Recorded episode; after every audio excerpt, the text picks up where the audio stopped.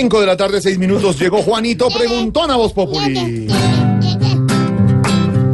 Juanito preguntaba con deseos de saber las cosas que en Colombia no podía comprender.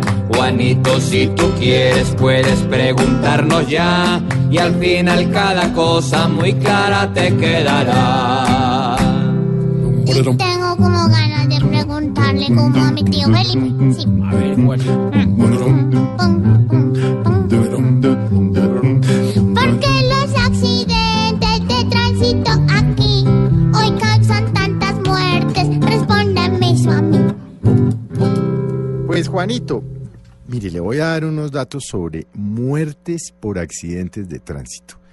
Porque, mm, aunque usted no lo crea, estadísticamente, mueren más colombianos por accidentes de tránsito que los que mueren por conflicto armado.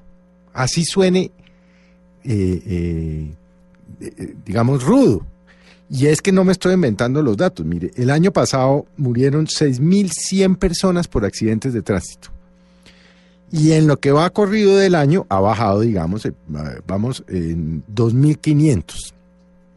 Esto, por supuesto, obedece a que, creería yo, Juanito, hay una falta de autoridad, porque ¿cómo se explica usted que a pesar de las sanciones que consagra la ley, eh, todavía haya ciudadanos irresponsables, bárbaros, eh, que salgan a manejar ebrios, borrachos?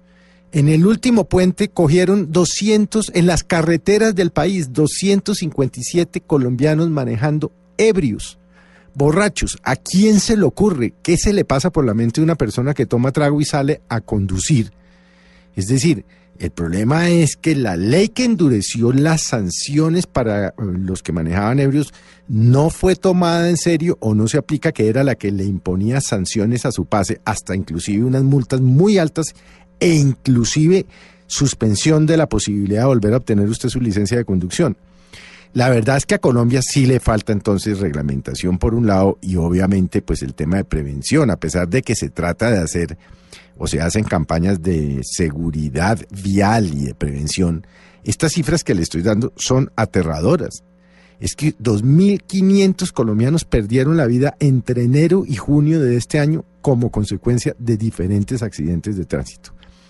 Quedaría además entonces seguir endureciendo las penas para quien maneje borracho. Entre otras cosas porque es que cuando usted maneja borracho, eh, eh, eh, y voy a decir un término, digamos, popular, común, usted se vuelve un criminal al volante. Entonces deberían pensar de una vez en convertir esta conducta en tentativa de homicidio o una cosa más grave, a ver si somos conscientes de lo que nos está pasando. Pero mire usted, Juanito, que efectivamente así suene, eh, tremendo, este año en Colombia no ha habido 2.500 muertes por conflicto armado. El año pasado no hubo 6.000 muertos por conflicto armado, pero sí hubo 6.100 muertos por imprudencia en la, en la manera como estamos conduciendo y cómo nos estamos comportando.